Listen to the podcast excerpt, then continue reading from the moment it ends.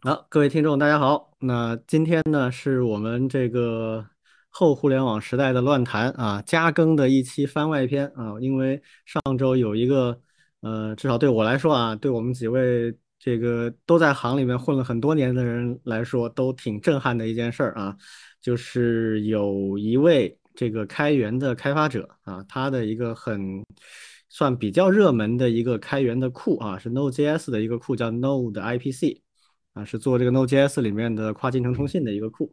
那么它在这个库里面呢，它就提交了一个这个一些代码啊，就是以这个支持乌克兰啊，反对俄乌战争这样的一个名义啊，在里面加入了一些呃。怎么讲？攻击型的代码啊，如果有人真的使用代码的话，会面临着很重大的数据损失。所以实际上类似于一个病毒了啊，这是实际上是在开源软件供应链的这个里面去投毒的一个行为。这个行为呢，以我的所知哈，好像应该历史上没发生过。所以我们非常想来聊聊这个事情。那正好呢，我们有一位这个也是多年的老友啊，前同事啊，就是 Hex。他是这个对整个事情是一直呃跟踪，也非常的了解，所以今天我们也请到呃他来跟我们几位一起来这个聊聊这个事情。那欢迎我们 Hex 给大家打个招呼。Hello，大家好，很高兴来啊到这个节目。啊，当然还有我们呃常驻的两位朋友啊，老庄哎，大家好。啊，王老师。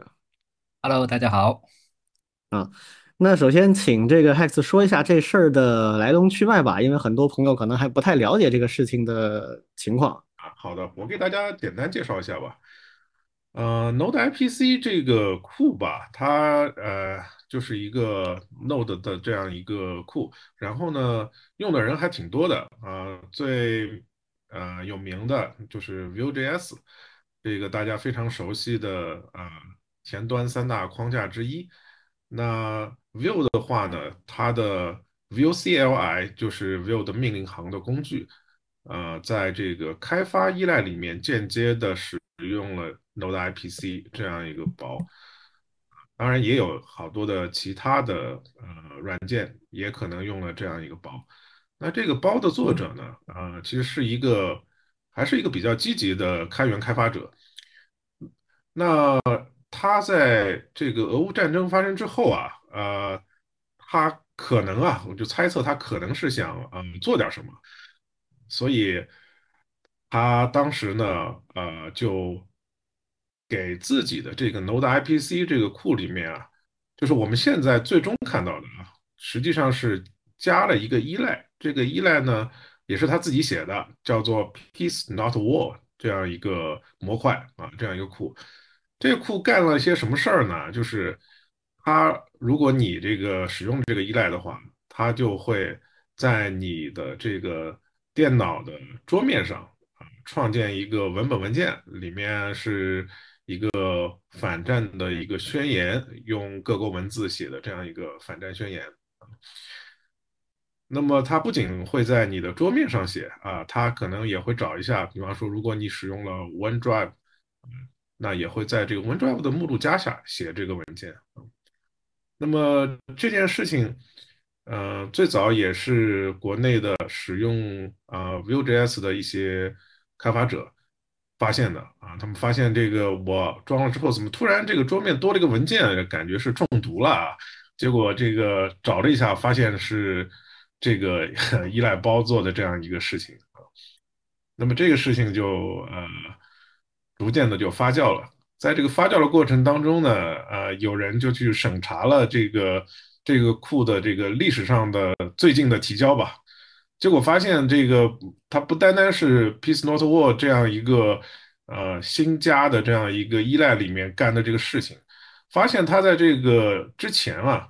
曾经在它的这个代码仓库里面加过一段更加危险的代码。那段代码的话呢，如果运行的话呢，它就会有一定概率的去检查当前这个用户的 IP，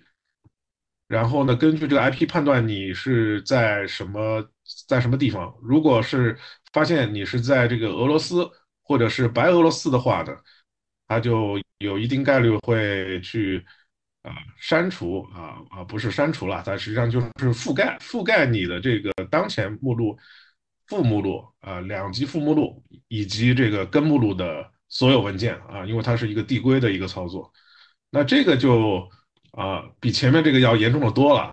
当然，他最终其实没有把这个代码发到这个包里面，因为他后来就把这段代码又给删掉了。删掉之后，就是加了我前面讲的这个 piece not war 这样一个东西。所以这个事情本身大概是这样的。所以这个事儿就是现在后面啊，就是这个事儿本身，就是这个开源的这个开发者在他的库里面所做的这样的一系列的操作，其实只是这这个事件的我我理解啊，只这个事件的一部分。更有意思的可能是这事儿出来之后，也发生了一系列的呃事件，包括在安全领域对这个事情讨论，还有在这个开源社区对这个事情的讨论，也呃出现了很多不一样的一些。呃反应，这个不知道这个是怎么样的一个状况。比如说，呃，大家对这个事情的态度啊，呃，后后续的一些对它的这个呃影响，比如对这个开发者本身的影响。呃，我看到的话呢，因为我是呃当时是在这个自己的这个国内的一些开发者群里面啊，呃，看到了这个大家来报告了这个事儿，也一开始是那个。呃，一个开发者的经常去的这个网站上讲的，然后呢，呃，呃，有国内呢，因为有这个 npm 的这个 Mirror 这个网这个那个服务呢，它实际上是提供了这个 npm 这个镜像，那么这个镜像的维护者啊，就赶紧的就是锁定了这个这个库啊，然后呢，也在也在这个 Vue.js 的这个仓库里面也提交了这个 issue。就是说这这样一个依赖啊，他干了这事儿，然后呢，当然也在这个本身 Node IPC 的这个库里面去发了这样的 issue。那这个事情实际上他发的同时呢，实际上也有其他的国外的这开发者发现了这个问题，啊，也在发这样的一个 issue。那我当时就去看了一下这些 issue 啊，就一开始的话呢，其实大家这个讨论，也就是说觉得你觉得这开发者就跟他讲，你你这样做可能不太好。那当然也那个时候我看到还是有有人支持他的，就说哎我们这个这个反对这个俄罗斯的这个啊对乌克兰的这个这个行为啊啊所以还是支持他。但是当有人这个支持这个支持是指还不知道他做那个覆盖和删除文件那个操作的时候吗？还是说对这个行为也支持？呃一开始还不知道，一开始还没有人被揭发这个事情。嗯呃所以这个。等后来这个事情，因为呃，因为有人发现了这个事情之后，这个一下，这个这个是大家就非常的这个反对了。你就说这个性质就变了哈，就变了，性质就变了。然后这个事情就逐渐的发酵啊，就是越来越多的人这个知道了这个事情，然后就不停的就涌到了这个作者的这个仓库啊，就发了很多的 issue，就是这个仓库的那个 issue 列表啊。差不多在过去的若干天里面，一直到这个这个仓库的维护者把这个整个的仓库都锁定了为止，他大概在几天里面，大概就有五百个 issue，基本上都是在啊讨论这个事情。就大部分的人呢，当然都是呃，就是都是谴责谴责他这样的一个行为啊。然后这个是，而且我现在看到他所有的 issue 的名称都改成减号了。啊，你是说那个最近是吧？对对对，他把 issue 把整个仓库封掉了之后，不允许提新的 issue，然后把所有的 issue 的标题都改成了减号。啊，对，那这个可能也是呃，这个 这个仓库的这个作作者啊，他引起众怒的一个原因啊。因为呃一开始的时候，呃，我觉得很多人在就只是那个加了这个 piece not war 那那个模块的时候，很多人态度还是可以啊，就是说你最好不要这么做啊，啊，你是不是能够把这个模块给移除掉啊，对吧？或者你找一些替代的办法啊，你比方说在这个包安装的时候，在这个 console 上这个打一些打一些你的这个 message 啊，打一些你想讲的话。那已经可以了，但你不要不要写磁盘吧，啊，这个一开始还是我我觉得还是比较友善，还还还是比较友善的。但是当那个发现了这个他曾经想做的事情之后呢，大家就这个一下子这个氛围就不对了。而且在这个事情这件事情发生之后啊，这个仓库的这个作者啊做了很多的呃狡辩啊，我觉得是狡辩啊。啊，他比方说说我这个一个就是他强调说现在的行为啊，就是往这个 desktop 上写一个文本文件啊啊，不会做别的事情。然后呢，又说当时写的这个代码它是运行不起来的啊，就总之找了很多的借口啊。然后呢，呃，有很多人啊，包括我，就去验证了这个当时的这个恶意代码。就我验证了一下，这个代码确实是可以跑起来的，而且这个行为确实相当的恶劣。就是如果你这个 IP 在那里的话，啊，就会去做这个事情。而且呢，他当时那个代码我看的时候呢，他实际上那段代码是做了一些简单的加密的。所以你这个，你其实如果直接看代码，其实是呃不是那么容易的发现他这个代码是干什么的。OK，对，他的这个就是心怀恶意。所以才要常常躲躲闪闪的这种。对，这个在法律上，如果是如果真的是就是开庭审判刑事案件的话，哈，他这种掩饰行为其实是这个 就就是很重要的一个一个因素啊，就证明他的这个恶意的因素啊。他做了呃不少的这个掩饰的一个行为，一个是呢，就是说他当时这个呃写的这这一份恶意代码，它是混在一个相当大的一个提交里面。就改了可能十几二十个文件，那恶意代码的话，对它的恶意代码实际上就是一个一个很小的文件。那如果你去，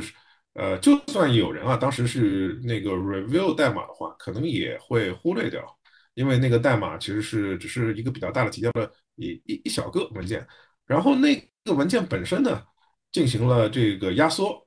压缩的话它就变成一行的 JavaScript 代码了，嗯嗯嗯，其实不是很好读啊，嗯。然后呢，你就算把这个代码展开了，你看的话呢，里面一些关键的字符串呢，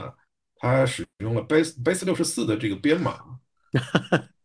就比方说，呃，它的这个实际这个代码里面的逻辑呢，是先要访问一下一个第三方的这个服务，这个第三方服务呢，是一个根据你的 IP 呢返回你这个所在地区的这样一个服务。那这样一个服务的 URL 地址呢，它也就 base 六十四了，对吧？然后呢，它里面有一段逻辑是，我要判定一下这个你返回的这个第三方服务返回的这个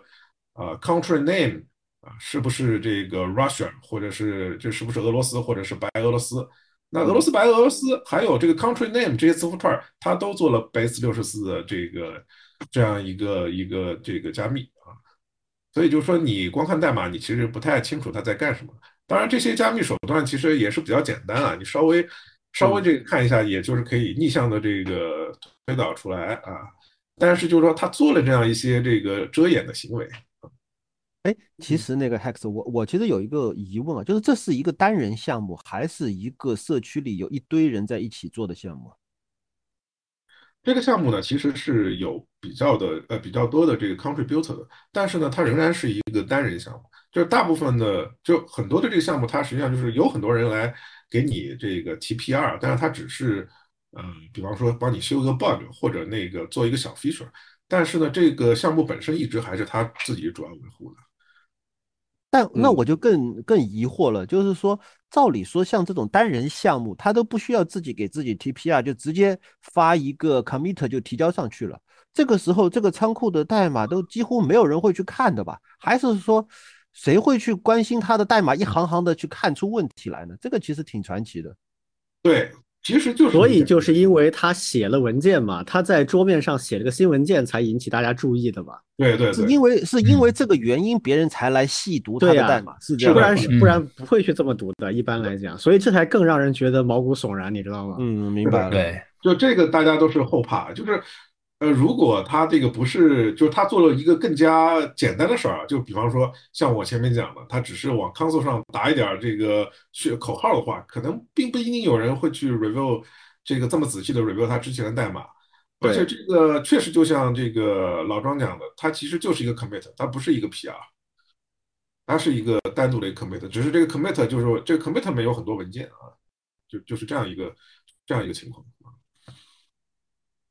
它没有酿成大祸，我觉得是两个点。第一个点，它提交到它的这个 master 上面，它没有进入它 release 的那个流程。第二个呢，是它做了这个显示的一个操作，就是在桌面上写出一个文件来。因为只要是编程比较有经验的人，他对于这种就是这种库突然会在你的文件系统写文件，多少都是有些顾虑的，一看就会觉得很很反常。所以导致了后面这个这个暴露。那他这个两个行为，呃，很难讲他是主观故意还是无意的。我我个人觉得啊，如果他是故意的，那说明可能他也就是闹着玩。但更大的可能性是他也没有想那么仔细，可能有一半的情绪冲动，然后确实也有一半的这个主观恶意，所以交织成这么一个比较奇怪的现象，所以才没有酿成大祸。不然的话，这个真的是，嗯。就比较罕见的灾难了，要是，对他当当时到底怎么想的呢？其实就是说也有很多的猜测吧，就包括有很多人这个在这个下面去攻击他啊。当然，首先要说啊，就是有一个误解啊，有一个误解就是说，呃，以为他是发过一个非常严重的这样一个这个恶意代码，就是他确实把这个恶意代码给提交到主干上了，但是呢，这个代码其实在主干上呢。呃，也只存在了大概半天时间，然后他就删掉了。删掉之后呢，就是做了我们前面讲的这个 peace not war 的这个，就相对这个不是那么恶意的这样一个事儿啊。就前面那个非常恶意，但是他半天之后他就删掉了。所以我个人觉得他其实是悬悬崖勒马了这样一个事儿。嗯嗯，比较像是，比较像是这样一个情况啊。所以他可能当时一上头啊，想着我要这样做，但是也有些人啊，我看到也有些人说。呃，是不是他当时觉得说这个呃担心这个呃这个这个比如地理位置这个检测的不准确啊之类的？对，这个就就真的很难讲了。那这事儿下来之后，对他这个人以及他这个项目，就这个 NoNPC 这个这个库，后续不知道会有什么样的影响哈？假设以我们的常识来讲，如果我身边有这么一个人干了这事儿的话，我觉得对他职业生涯应该是有很直接影响的。是啊，这个先说吧，就是说，首先就是说，呃，像我们前面讨论的，就是他自己可能也一开始没有意识到这个这么严重，尤其是他这个之前做的那个更加恶意的代码被被发现这个事情，有可能他一开始没有预料到。所以他这个他在被发现之后，首先做了很多的这个遮掩嘛，就除了我们前面讲的这个呃，就是不承认之外啊，他还做了一些事情啊。一个呢，就是他因为用了那个第三方服务嘛，这个第三方服务需要有一个 API key 啊，才能够正常的这个去使用的。然后他估计啊，他应该是他把这个 API key 给那个撤撤销了。嗯，所以那一段代码就是，就算你就是，呃，因为我前面讲过，首先它删掉了嘛，然后也没有发到这个 npm 上，然后就算你现在把这段代码挖出来，你实际运行一下，也是运行不起来的，因为那个 API key 已经失效了。嗯，那所以他他就说以这个为借口吧，他就说这个我这个代码其实跑不起来，但是呢，最早发现他这个这段恶意代码的这个人呐。就当时就跳出来说了，说我当时试验的时候，这个 API key 是有效的啊，百分之一百是有效的。嗯，对。那这个话呢，就是说，当然我现在没有办法验证啊，因为我在验证这段代码的时候，那个时候 API key 已经是失效了。所以我当时验证的时候，是我自己到这个第三方服务，我自己申请了一个 key，然后我跑了一遍，我我验证了它确实是可以跑起来的啊。那但是这个事情它到底它。呃，是不是在被发现之后去呃主动的这个撤销了，以掩盖他的行为呢？这个事儿呢，其实如果一定要验证，还是能验证的啊。因为我后来在有一个这个就是最早发现的这个人的这个帖子下面啊，发现这个第三方服务的这个维维护者都出来了，说啊，我们知道这个事儿了，我们去去就是把他这个呃，我们确保他这个 API T 都是都是那个被撤销的。但是其实第三方服务这个公司完全可以提供相关的操作日志，几点几分什么时候做的，他都可以查得出来。对，就如果真的要把人挖到死的话，就可以挖出来。对，哎，比较有趣的是，这个第三方服务，这个就我们讲这个这事情里面还涉及到一些国别的问题嘛，就是这个作者本身是这个美国人，然后这个第三方服务实际上是个巴基斯坦人。哦，是吗？就那个叫什么 IP geolocation 是吧？对 对对。啊，我我也后来发现，哎，这个人，呃，这名字一看，这个哪儿人呢？这发现是巴基斯坦人啊，啊，特别特别有趣这个事儿。嗯。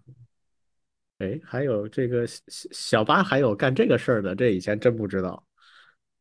对他这个服务可能用的人还挺多的啊，可能很多人没有注意到，其实他是个巴基斯坦人啊。啊，这服务我以前没用过，这这次出名了，我我要去试一试。对他那个 API 还是挺好用的啊，就是你你可以很容易的，因为我大概就花了这个几分钟吧，就是申请一个 key，然后就把它换上去，可以跑起来了。所以他当时就是这个作者吧，他就呃抵赖了那么一下子啊，这个一下子就引起众怒。然后呢，他还修改这个别人的这个评论啊，因为一开始就是呃就是最早的这个发现者嘛啊，他一最早的这个发现者一开始只说那个 peace not war 的时候啊，他就说这个 peace not war，他觉得这是一个这个恶意软件。结果这个作者就把这个恶意组软件这几个字儿给删了，就修改他的那个，修改他的那个。神操作。对他觉得他就是说你不能管我这个叫恶意软件啊，我这个就是呃这个很正义的一个行为啊，呃哦，对我我记得那段对话，他还在里面跟人家讨论说你把我这个软件称之为抗议软件可以的，不要叫恶意软件。对，因为这个是后面有人有人那个提了说你这个可以叫抗议软件啊。呃，后来就是因为被发现了他的那个更加恶意的代码嘛，然后这个发现者就也在他的这个帖子里面写了，结果这个呃后来这个作者跟他呃 argue 了一一一番之后啊，就把把他这个部分给删掉了。那删掉之后，这个当然那个人家这个就就很很很那个很很很不爽啊，就是说明明是我自己写的 comments，我要揭露你的这个行为，你还删掉，给他们好。这个说起来。GitHub 里边这个管理员可以去改这个 issue 的 comments，这这也是个挺挺迷的设定，我我一直没搞懂为为什么会这么设计。就我觉得这个设计本身还是有道理的，因为就说你的这个仓库维护者，你可能呃会帮你修正一些东西啊，比方说你这个哪里写错了，我帮你修正一下。那你回复就行了嘛，你你你引用和回复或者怎么样就可以了。这个我我也觉得这是 GitHub 一个不好的特性啊。到当年对，因为年的邮件列表的阶段，那人家发出去的邮件就不可能再删改。对，对，因为一旦能修改，很多事情会变得特别的啊，对啊，麻烦。是我我理解你们讲的意思，但是我觉得这个本身啊，它其实是好的。为什么？嗯。就是说，它是因为，比方说你的主贴啊，你的最顶顶贴，你要提供那个信息，我可以去修改它，这其实是一个比较好的事情。对，我知道，我我其实也用过这个功能，我觉得它在好的时候是挺好用的。对啊，就是说在不好的时候就特麻烦啊。但是我们前面讲的那种，就是说实际上是个恶意修改，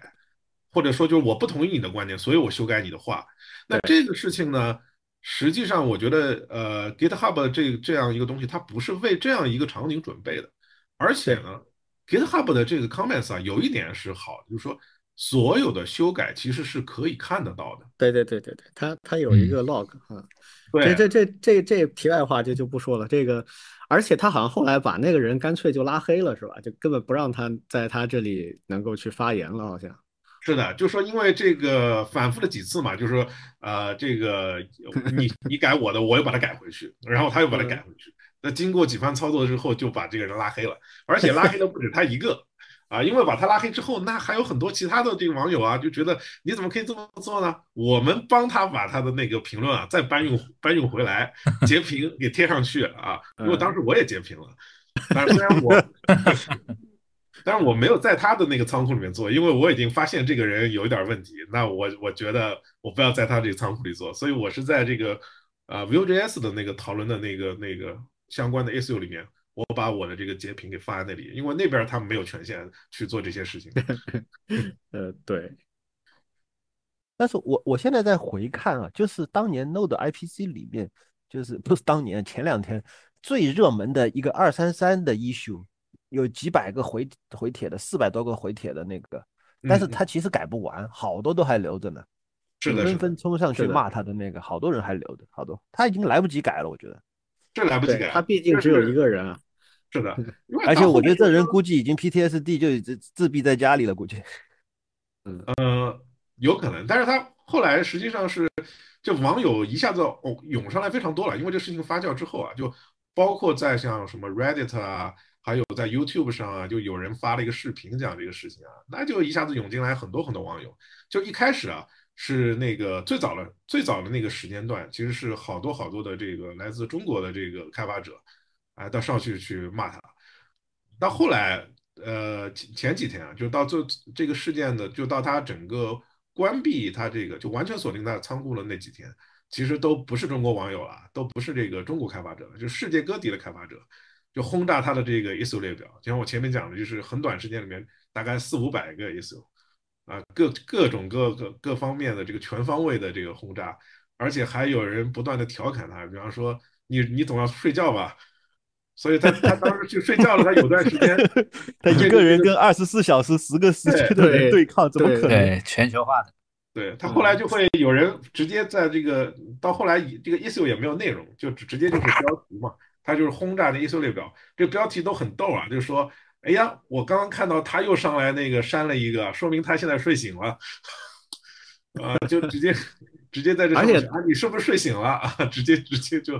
哎呀，这个最后就变成了这样一个情况啊！而且这哥们儿这次是非常强的指向性，直接是针对俄罗斯和白俄罗斯的。那前苏联地区的这个黑客也特别多，这这估计会有很大的这个反应啊，在这个事情上。是的，啊，实际上就是前面几天吧，这个这哥们儿的这个社交社交媒体的账号已经被爆破了。就是直接被黑客黑掉了，就是他的 Twitter 账号就是被这个黑掉了，然后呢，他的相当多的个人信息啊，包括他的家庭信息啊，其实都被黑客掌握了，而且就是公开了。这个有点过分，这个有点过分啊，这属于人肉加网暴。对，就是黑客网暴，就是我我我猜测那黑客有可能是俄罗斯黑客。对，因为你你这都打到我头上来了，我这对吧？对，这个黑客而且就说是这个，而且不是那个一轮黑客，因为他这个我刚刚说的，他把那个把他的这个个人信息啊、家庭信息啊，包括他这个妻子的信息啊，全都公开之后啊，他那个放在他的那个黑客的网站上。我后来去看了一下那黑客网站，我发现就是说不止这一轮啊。就是已经好几天之前，就是已经有好几轮黑客都这个，就光这一个黑客网站上啊，就公布过好几轮。就是最近的这一轮，就是就非常非常厉害，就是把他的所有信息都都那。一开始他可能信息比较少，后来几轮几轮，就是甚至可能有接力吧，我都我都猜想，就不同的黑客的接力的肯定有，肯定有黑黑 大家大家拿着小子练手，然后就一轮一轮来。对，而黑客圈子本来也小，大家大家的信息都走得特快。所以他在这个当中比较严重的，就是呃，包括把他的这个呃，因为他他其实有很多的这个 email 账号都被挖出来了，包括他用一些 email 账号在一些这个其他的可能那些网站已经被黑客洗过一轮的，所以就是你可以知道所有这个网站的注册者，即使是私密的，但是也已经暴露了。结果有人就是从一些这个所谓的这个 dating 网站嘛，就是约会友的。就交友，啊，发现他用一些这个他的小号吧，就是 email 啊，注册过这个约会网站，大概两个约会网站，其中一个还被黑客挖出来，就是他曾经在上面付费过。那这个，而且这个约会网站呢，就是据说啊，这这个约会网站就是专门供这个已婚人士啊，啊，就是就是搞搞这种啊婚外恋的，然后这个。出轨专用网站，对对，结果这个黑客就把这个信息公布了，而且就是我前面不是说他的推特账号也被爆破了吗？因为那是他自己账号嘛。这黑客上来就在那个他的这个推特账号上干了两件事，第一件事是把他的头像换成了俄罗斯国旗，第二件事情，第二件事情是发了一条推说啊，我这个那个出轨了。而且是在我这个和我老婆结婚四个月之后就出轨了，直接就发了这样一条推特。天哪，这就直接社死掉了，已经。对，这个就是真的是社死了。所以这事儿，我我的感觉啊，就是首先这个人呢，他是有过很明确的恶意的，但是呢，他毕竟还没有把这个事情变成一个，就怎么说呢？如果从法律意义上来讲的话，就属于这个，呃呃，思思想犯和行为犯之间那个状态。他不算完全的纯思想犯，但是他也不算完全的现行犯，他因为在相当于就是，呃，可能比较接近于这个犯罪行为终止这样的一个概念，做了一半他自己停下来了，就这个感觉。但是这个停下来是因为被人发现停下来，还是自己主观的悔悟呢？这就不太好判断，咱也没法去审判他，也没这权利。但是给我的感觉吧，反正就是说这人呢，不能算是一个，就是已经完成了这个这个这个事情。呃，然后呢，整个行为看上去也有一些幼稚的地方啊，感觉就是有点那个那个冲动的感觉在里面。然后后果应该会蛮严重的。第一是刚才说被黑客爆爆破之后，他肯定社死的，会会有这方面的效应。另一方面，我觉得我不知道这个人他是一个呃完全靠开源的开发，还是有别的一些呃生计，还是说他是。他是有雇主的，他是在某个公司软件公司工作的。那软件公司会会会会怎么看待他这个这个这个状况？他有雇主，而而且这个雇主已经也曝光了，所以有很多人就是给他雇主写信吧，就说就是 投诉雇主继续被轰炸。这个这个其实倒是欧美非常常见的这种 cancel cancel 文化了，就直接就是被迫估计他的雇主就算本来觉得没啥，估计也得被迫把他干掉了。对这个后续就不太清楚，就是他雇主会怎么处理这事儿了。如果他的雇主是比如说 Google 这种级别的，那可能还会有一些那个；如果是一般比较小的公司，那一般就找个找个原因打发掉完了啊，通常就是这样。他的公司我没有细查，但是呃，我看了有一个人说，但我我没有那个验证过，有人说好像是好像是。呃，亚马逊的子公司吧，可能是我，但我没有验证过，OK，没有验证过这个信息。OK，哎，那个 Hex，其实我还想接着问一下，就是就是在社区里面发生了这么大的事情之后，在呃开源供应链安全这个层面上，有没有什么就是更加深入的探讨啊？就比如说这个 NPM 的这个安全性这件事情。对，这个也是一个关注的焦点吧。呃，就是像我前面讲的，首先这个，呃，国内的这个镜像啊，就是大家用的最多的镜像 MPM mirror，这个已经马上呢做出了这个响应啊，就是把这个包直接就给锁定了啊。然后像 Vue.js 也马上发了新的版本，就是进行一个版本锁定，把它锁定到它之前的这个版本，就是没有没有问题的版本。嗯，当然这个问题其实是又不断的在被提起吧，包括有很多的这个讨论里面，就有很多人就啊就讲说这个，哎呀，我们早说了嘛，这个。呃，Node.js 啊，或者 npm 啊，或者 JavaScript 啊，就是一个烂语言啊，这个烂平台啊。其实跟这好像没啥关系哈。呃，有关系，有关系。有这个我是我是一直同意的。这个这个，因为我不是前端程序员，不是不 是这这核心它怎么说呢？就是就是你真的在呃开源软件里面做供应链投毒的话，呃，其实你什么语言都是可以做的。对。而且这 JavaScript 可能还算是相对你更难做一点，你你还要费点劲。就是这个也有好有坏吧。就是 JS 有一个好的地方，就是说，呃，它的源码其实是完全公开的。对，就是如果其他语言就是你甚至可能通过二进制投毒，那你这个对啊，那更麻烦，发现对吧？但是呢，这个 Node.js 和 npm 它生态呢，有一点呢是可能会被诟病的，就是传统的这个。Npm 啊，它是不锁版本的，也就是说，你这个安装这个，它就是传统这个 npm，它一开始设计的时候啊，它有一个假设，假设就是大家都是比较善意的，所以呢，它使用的是所谓的这个 semi version，就默认都是走这个啊语义版本的。所以这事儿已经，其实呃 npm 已经出了好几次这样的事情了。对。上次是有一个什么库，这个他把自己给删掉了，然后导致一堆的依赖都都都失效的那个事儿，也这个比较有名的有两个事件啊，一个是比较早的叫做 LeftPad 事件。就 LeftPad 这个作者啊，这个是这个事情以前我也做这件事情，我还是也关注了比较多的。当时我还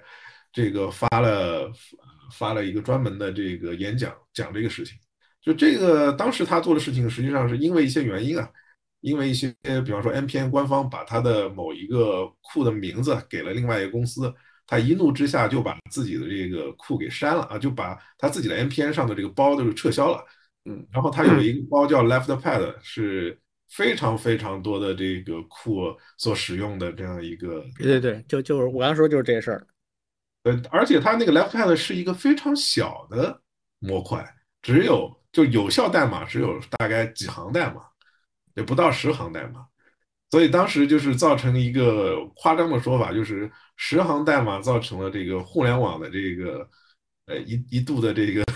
停止啊。当然这个说法非常夸张啊，那其实没有没有那么大的这个破坏力啊。但是这个事情就是是第一次，就是比较比较大的一个事件，就是因为他删了一个包，导致他的下游呢啊一下子全都挂掉了啊。所以自那以后，NPM 也并没有改变这种管理的机制，来怎么去防范这种事情吗？呃，实际上不是的，就是说 NPM 它一开始就是锁版本这件事情啊，其实是呃不单是这个供应链攻击这样一个问题了，就是它可能有一些更加呃 general 的一些事情，比方说如果我发了一个新版本，但是我引入了一个 bug，对吧？我不是故意的对这个供应链进行攻击，但是我有可能引入 bug。啊，而且就说有很多人，他可能对于所谓的语义版本这个规定啊，也执行的不是很好。按照道理说，语义版本它应该是说你有 breaking change 的话，应该要发大版本，对吧？但是有时候可能就说，呃，有些人没有注意啊，他他做了一些 breaking change，他也没发大版本，或者他做了一些他不认为是 breaking change，但实际上 breaking change 的事情，他发出去了，结果造成下游就出现了出现了问题。那所以这个问题就说，不单是供应链攻击的问题，就是不锁版本这个事情本身呢，其实也是有这样一些呃问题的。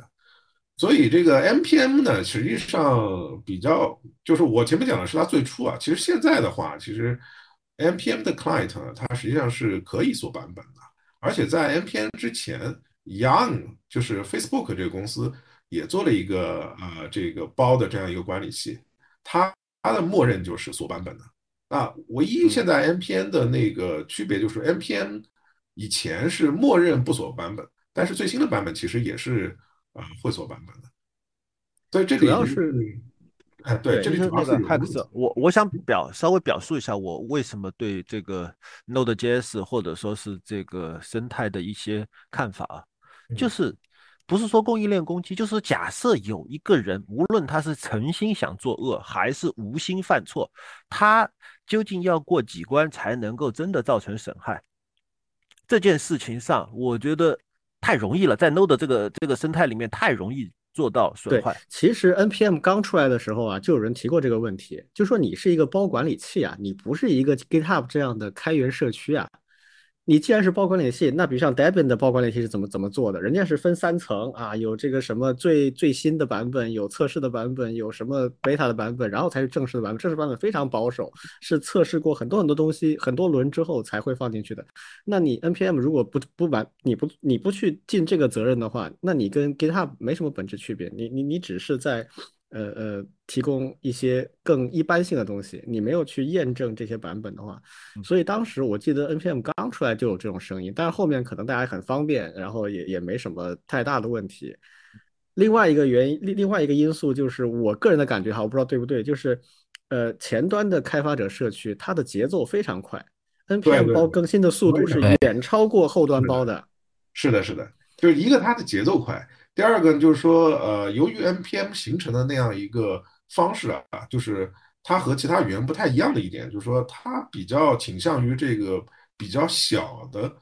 库，比较小的包。对对，它的分的这个，层次会很多。对，分散。然后呢，这个包包可能有很多小包，然后依赖可能很深，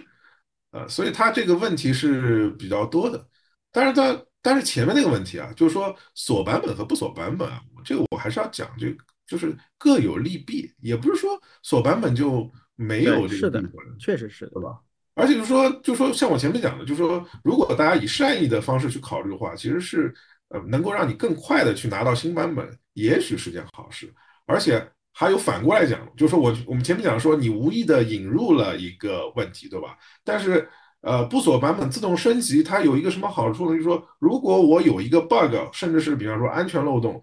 啊、那么就不需要你介入，我自动的就可以去呃修复掉。对吧但是后面这这个个这个想法，我觉得也也挺危险的。就相当于你把你的，如果你这个系统真的是个很 critical 的系统的话，嗯，那你相当于就是你把你的这个安全依赖，把它委托给一个你并不知晓体系的那个那个第三方供应链了，这其实也挺危险的。我你如果问我的话，我我在公司里边去负责这事儿的话，那我可能我还是更愿意，我先研究完了你的这个这个 release，我再来决定是不是要去应用它。这我不知道，比如说但是这个这里有个平老老衡问题，就是这里有个平衡的问题，就是说，像我前面讲的，由于这个 JS 啊、那 Node 和那个 NPM，它的这个依赖啊非常非常多，非常非常小，由于这个生态的历史所造成的，导致你去每一次你要去升级、去 review 它的成本非常高。对。啊，你这个成本非常高的话，你就是说结果会造成什么？如果你是锁版本的话，啊，你就会说，哎呀，我我我我现在来不及把这个所有的这个更新都 review 掉，那我就攒着。你越攒，你的这个成本越高，你越不会更新它，结果就导致说你呃，你锁版本一旦锁版本之后，你可能会呃，是的，是的，很难的去更新它。是的，是的。这就像那个情况下，就是说自动更新，就是以我们的实践来讲，自动更新是 OK 的。所以国内大厂其实有一些，比方说这个某国内大厂啊，就是包括就是我们前面讲的 NPM Mirror 的这个做这个的这个国内大厂，他们的这个一直就是用自动自动的这个升级的策略，不锁版本的策略的。嗯，就是就是他们主张是这个啊，就我在这个事情上是中立的，但是我觉得他们讲的有道理。我我我不认为说那个，其实我我有一个我有一个长期的观点啊，就是说单说这个，呃，一个人他干了一桩事情，甚至还未遂，这也就过去了。但是对于开源的整个生态，会有一种长期的影响，就是嗯，有一个人不管他怎么样，但是他是向大家证明了以后有机会，只要有机会，有人就能干成这件事情，所以。所谓的我们对整个开源社区的整个开源供应链有什么善意的猜想，这件事情就不成立了。你不能假设是善意的，你也不能假设整个供应链是友好的或者说是安全的。那这也是为什么哈，就这一次感觉上整个开源社区还是比较团结的，或者说意志是比较一致的，杂音并不多，就大家都还是比较反对这个行为的。我觉得这个也可能大部分人都还是比较希望。呃，开源社区能够保持一种相对比较正常的状态。对，就说呃，包括我觉得对这样一个事件，对这个人的这个谴责吧，呃，包括我觉得说可能把这个人这个驱逐出去啊，驱逐出开源社区，呃，其实也有 这种净化开源社区的这样一个想法吧，就是保保持说我们这个仍然是一个善意为主的这样一个社区。然后大家仍然可以去信任，或者认为说我们仍然能保持这样一个自净化的这样的能力，然后通过社区去发现这个事情，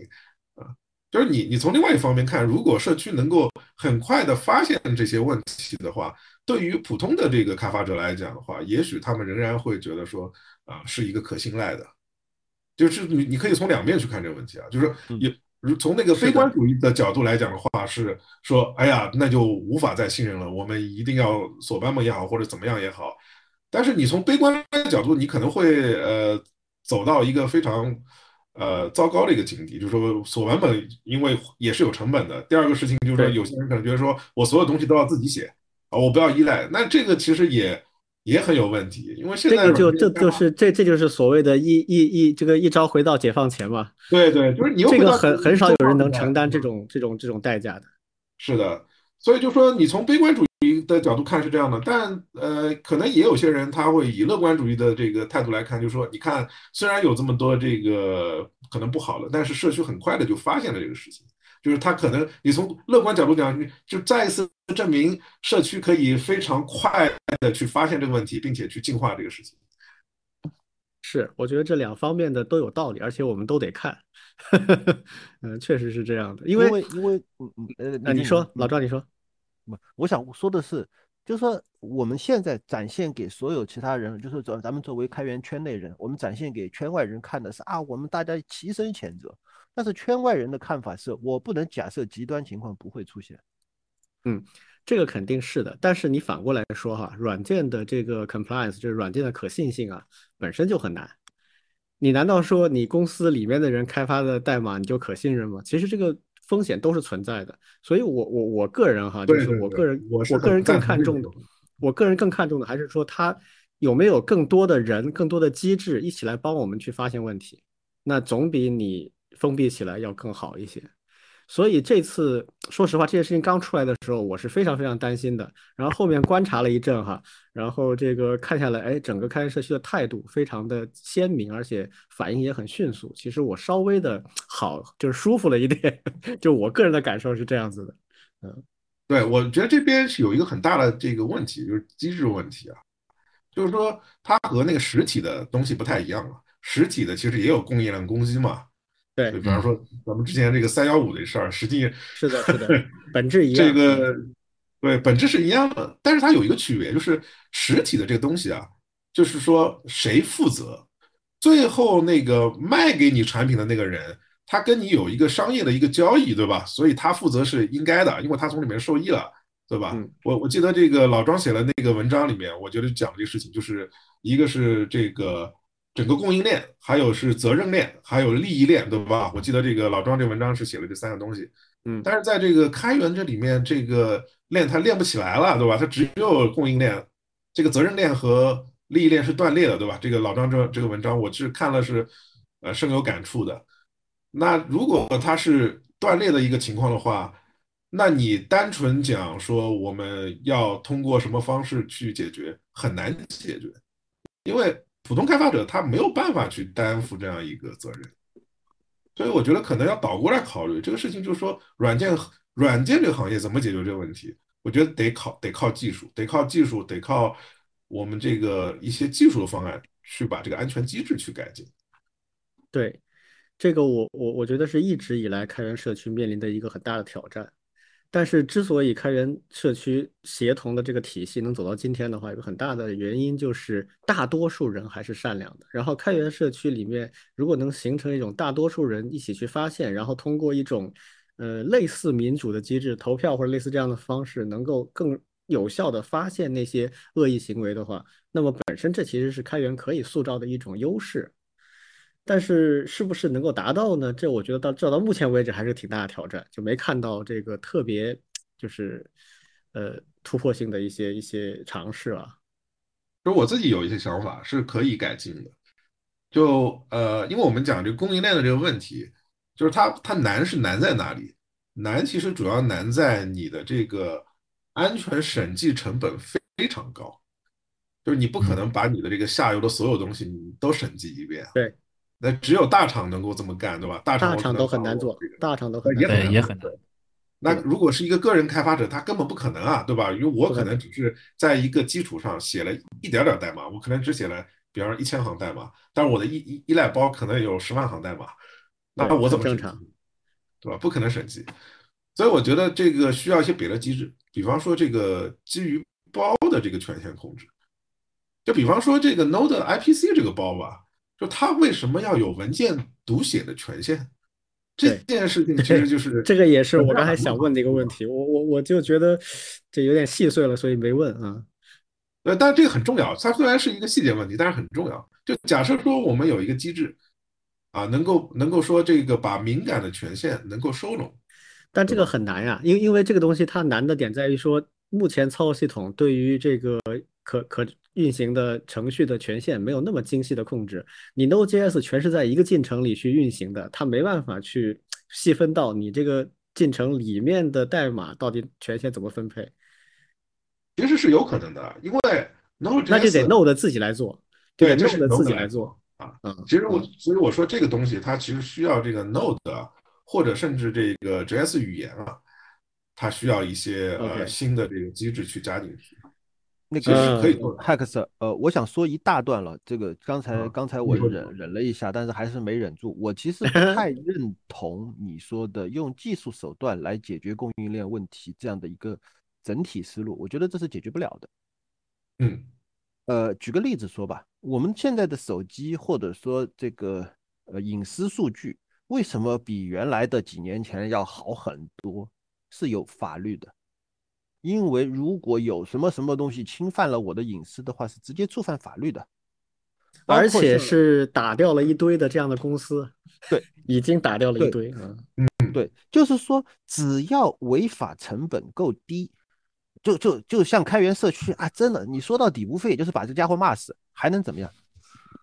假设有一个人，他在这个社区里潜伏了几年，完了以后，他就不是想在社区里面来追求什么名誉的，他只是把自己埋伏在那儿，将来他就有可能实施某种供应链攻击，你怎么办？呃，是，我觉得你讲的很有道理啊，而且我也赞同用法律解决，但这里有一个漏洞啊，就嗯。是软件这个行业它是全世界的，嗯。就是你怎么去，比方说这个人根本就在境外，嗯对，对吧？就是就是之前我们你看，讨论我我没有我没有说完嘛，就我就接着嗯说嘛，所以我说有一大段。你看，现在你刚才在说小公司没有权、没有能力，或者说没有没有这个技术实力去去承担所有的这种风险，对的，那是因为小公司现在觉得开源软件就是一个免费的东西，我拿来就用，节约成本，多好的东西。现在如果说开源软件你可以用，你用的就是你负责。如果你的用户出了问题，你去赔偿，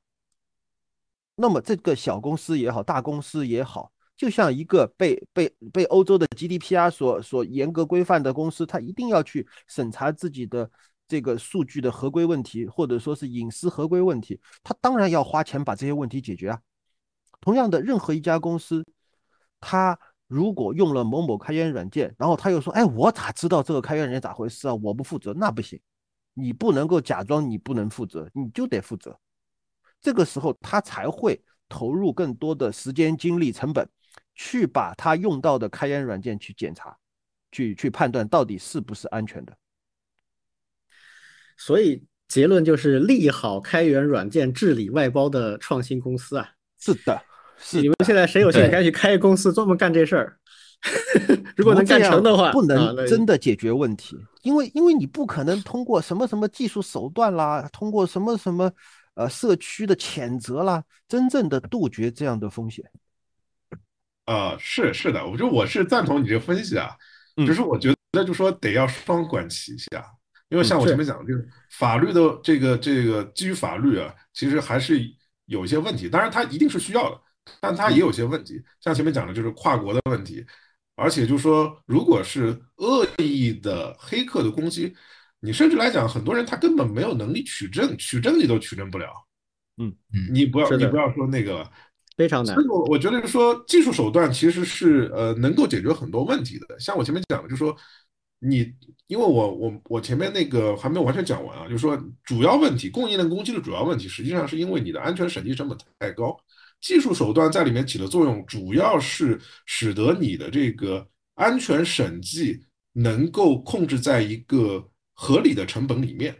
嗯可能的成本里面。嗯这样的话，你才能够去做我们刚刚讲的那些事情。就比方说，你要求他去做安全审计，但如果像我们现在的情况下，他安全审计根本没有可行性，你首先得有可行性，对，它才能做，否则我就说，结果槛太高大家都不要开发了，对吧？就是你开发一个东西，你的这个你的这个，如果万一你中刀的这个成本，你直接就破产了，那就那别别开发了，对吧？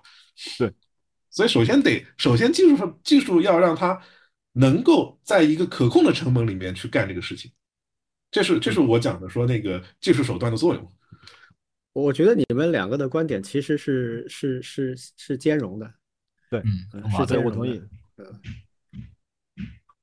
好呀，我我我们也也聊了差不多一个钟头了哈，这个这个稍微的这个收收尾啊，就是我我我我觉得这事儿吧，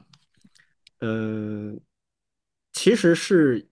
有解决方案的，只是这个解决方案呢，就像刚才说的，是全体人类都要去付出更高的成本，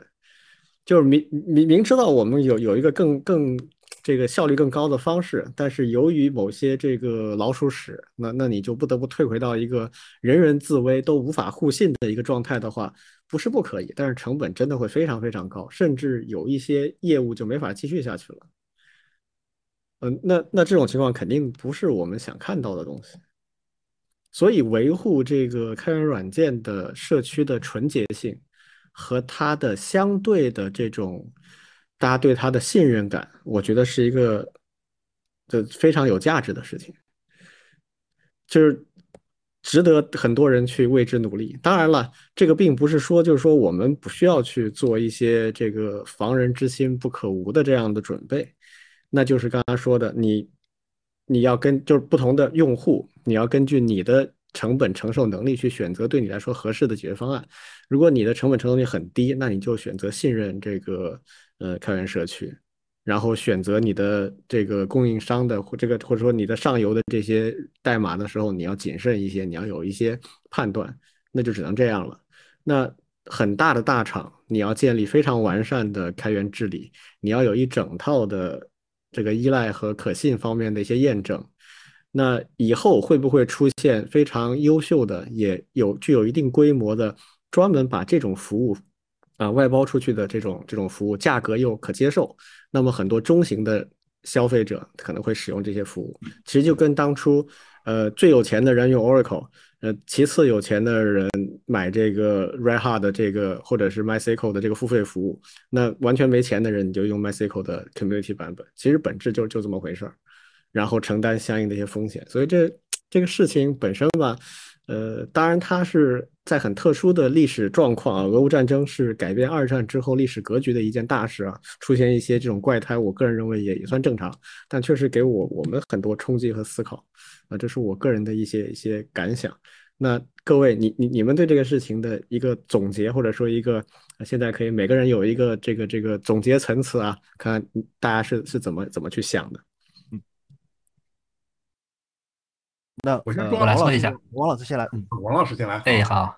好，谢谢。对，其实今天学到了很多啊。其实我觉得这件事情肯定是，嗯，大家都有责任干系来做这件事情。我觉得我们这个节目其实最大的一个，嗯，价值其实就在于把这件事情给大家呈现出来了。对，无论你是贡献者，或者是你是消费方、使用方，首先你知道了这些事情。对，第二个呢，知道这件事情以后，那根据我们刚才讨论的这些内容，对我也是非常赞同几位嘉宾的，就是。嗯，不能说倒退，还是要在这个创新的道路上继续走，包括整个开源社区的发展。对，那其实是需要各方面大家一起来为这个开源社区发展的这种健康去做出贡献。对你的使用方做好风险管理，对，甚至是对开源社区，甚至是这些供应链安全做一些更加额外有价值的一些投入。对，那我们的一些开发者其实也是希望大家。共同构建一个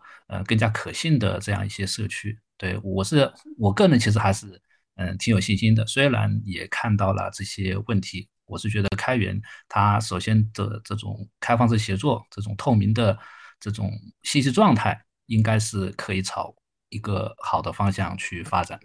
对，这是我的观点。OK。呃，我想表达的意思是，呃，两段啊。第一段呢，其实，呃，我原来在另外一个地方说过，就是说这个开源随着这个开源时代越来越繁荣、越来越兴旺，其实它里面有一个曾经有一个叫李纳斯定理，就是所谓的眼球越多，然后这个开源软件的质量就越高，大概这样的一个李纳斯定理。我当时的发的暴论是说。这个李纳斯定理快要失效了，因为开源软件太多，眼球不够用了。但是其实我要收回我的话，或者说收回一部分吧，就是像这一次的事情之所以会被人发现，还真的是靠社区眼球的力量，然后一一层一层的追溯。所以我至少认为到目前为止，这个社区的自我发现和自我纠偏的能力是在的。但是第二段话是想想说，呃。开源，如果我们一直觉得是一个伊甸园或者是一个乌托邦的话，那这个幻想应该早早的醒过来了。它不是一个乌托邦，也不是一个伊甸园，因为在这样的一个开源的社区里面，什么样的人都会有，你你保不准什么时候就会出一个更疯狂的家伙，做出更加疯狂的行为，因此，呃，尽早的从理想主义的状态醒过来，然后去做一些事情，这是我们所迫切的任务。OK，好，X，好，呃，我的感受啊，在这件事情上感受，因为这个事儿我这个吃瓜了也比较长时间，亲自也下场参与了一会儿会儿，啊，那嗯就我自己感受就是，第一个这个事情就是就是大家讲的这个安供应链安全问题，其实是一个核心的一个问题，现在已经是一个刻不容缓的要要去思考和解决的问题，尤其呢，就我作为一个这个前端啊。就是这个事情在这个 Node.js、npm.js 这样一个呃具体的一个呃技术站上面，是它有一些尤为突出的一些问题。这可能我身在这个社区里面啊，呃，包括我自己也是这个 JavaScript 语言标准委员会的成员，那所以确实是想在后面能够去做一些事情，去改进这个问题的，这是一个。嗯第二件事情呢，其实是，呃，我们今天没有怎么讨论的，但是呢，其实我一直也有些感受，就是开源和政治的这个关系啊，因为这个事情的起因啊，实际上是一个这样一个战争，是这样一个政治事件，在现在的这个整个的世界的这个变化里面，这种冲突啊，确实是越来越多了，因为之前的其他的那些问题啊。其实也是一些呃，我觉得是有一些这种问题的，就包括之前的 LeftPad 也好，或者后来的 Fake.js 啊，什么 Color 啊，就有好几件这个事情，一直到今天的这个事情，可以讲这个整个世界的这个这个冲突可能是在不断的加剧，越来越多的，所以这开源社区不可避免的会受到这个影响。对，所以这个开源社区它到底和政治这样一个关系，呃，以及我们看到的一个大的趋势，呃，就是所谓的，呃，你要把这个道德或者政治混合在里面。今天因为我我我希望以后的节目是不是也能讨论讨论这方面的问题？因为比方呃，说，这是个好话题啊，而且我们肯定会讨论的。这个说白了是什么哈？就是在几十年的全球化之后，现在出现了逆全球化的一种势力。那在逆全球化的势力下，那么开源协作其实是全球化的一个缩影，也是全球化的一个支撑力量。这个影响一定是会有的。这个以后有机会请 Hex 来跟我们一起去再讨论后面说这个问题如果有。机会的话，呃，因为这呃次我看到了，真的是非常有感触，就经常有一定会有的，一定会有，你放心了。嗯，他说我们都什么巴不得什么嗯没有国界啊，这个话啊，或者说要不要有一个道德道德条款的许可证啊，这这些问题，希望以后有机会再来跟大家一起一起来聊一嗯，聊。我特别感兴趣，下回咱们继续聊。这个一定会你放心，我们我们一这这就就看你时间，到时候找时间我们一块儿来来专门聊这个话题。好，呃，这个首先让我们祝愿哈，这个呃开放、平等、互助的啊、人类命运共同体成为我们的未来。啊、一切逆流终将被时代所抛弃，并且我们几位也都是实干者，也都是在第一线的，就像刚才 Hex 说的，各自在我们自己的领域去努力为这个愿景去去做事儿吧啊。好，那今天我们这个番外的节目啊，也聊了一个多小时啊、就差不多到这里啊，非常感谢大家，我们下次节目再见，拜拜。拜拜。拜。